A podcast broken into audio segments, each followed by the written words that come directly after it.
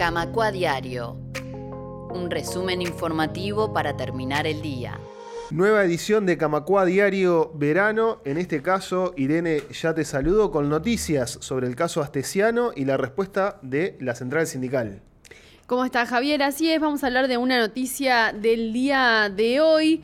El PIT-CNT, precisamente el Secretariado Ejecutivo, emitió un comunicado en el que expresa un enfático rechazo a las eh, últimas filtraciones, la última información que se supo del caso Astesiano.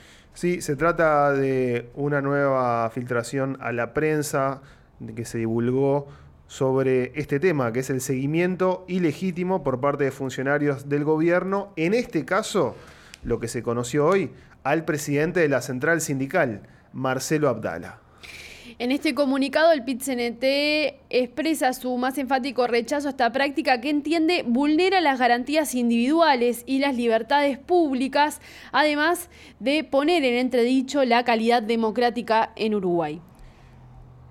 La información divulgada indica que el ex jefe de la custodia presidencial, Alejandro Astesiano, utilizó las cámaras de vigilancia del Ministerio del Interior para realizar un seguimiento al presidente del PITCNT, Marcelo Abdala.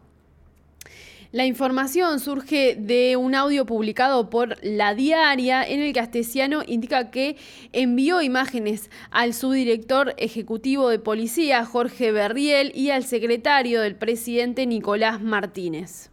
Pero Nico yo el tipo de nosotros de matarlo. Hay que matarlo. Le ponga la pila ahí y hay que matarlo a este hijo de puta.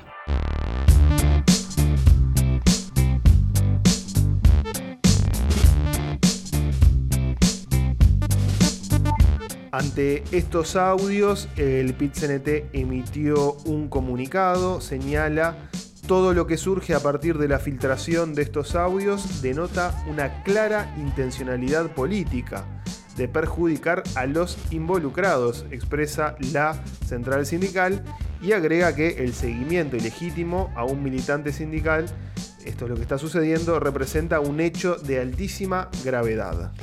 Este episodio, continúa el comunicado, se inscribe en una sucesión escandalosa de presuntos seguimientos ilegítimos y de utilización de los recursos públicos para fines personales o políticos. El secretariado ejecutivo de la Central Sindical lamenta que este hecho recuerda a las épocas más oscuras de nuestra historia reciente ya que se muestra la utilización del aparato estatal para amedrentar y perseguir a adversarios políticos y activistas sociales.